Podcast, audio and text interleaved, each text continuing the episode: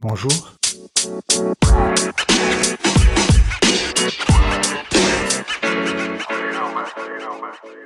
Bienvenue dans le podcast Voxali dédié au dialogue social à l'ère du numérique.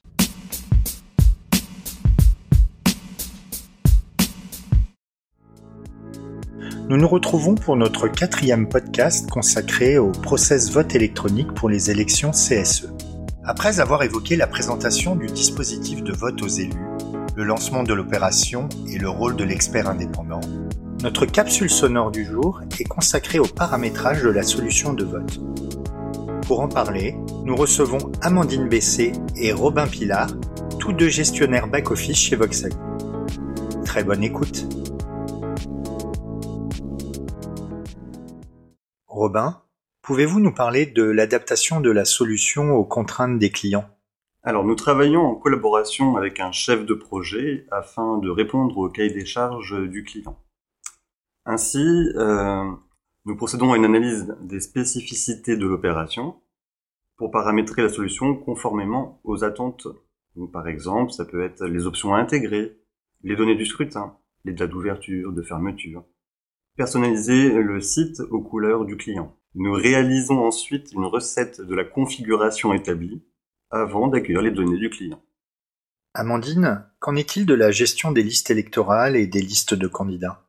Alors, dans le cadre de la gestion des données, nous vérifions la conformité par rapport aux besoins définis.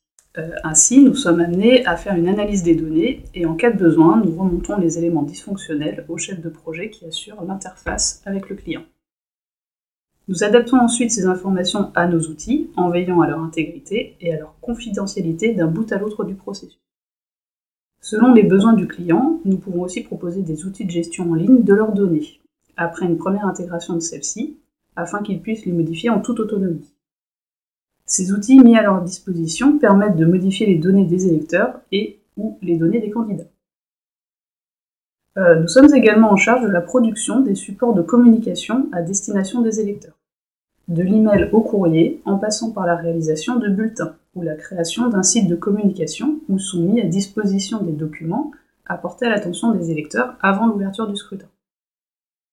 Le chef de projet assure ensuite une validation des différentes réalisations avec le client. Et donc, ensuite, vous menez un travail de vérification et de contrôle. C'est bien cela, Robin? À l'issue du paramétrage de la solution de vote et après divers contrôles, nous produisons un état de synthèse qui permet au client de s'assurer de la bonne prise en compte de ces données et de vérifier la conformité des procès-verbaux de résultats. Après vérification, le chef de projet transmet cette synthèse au client. Cette phase de vérification et de validation des documents est essentielle au bon déroulement du futur scrutin. Elle atteste de la bonne prise en compte de tous les éléments du cahier des charges du client.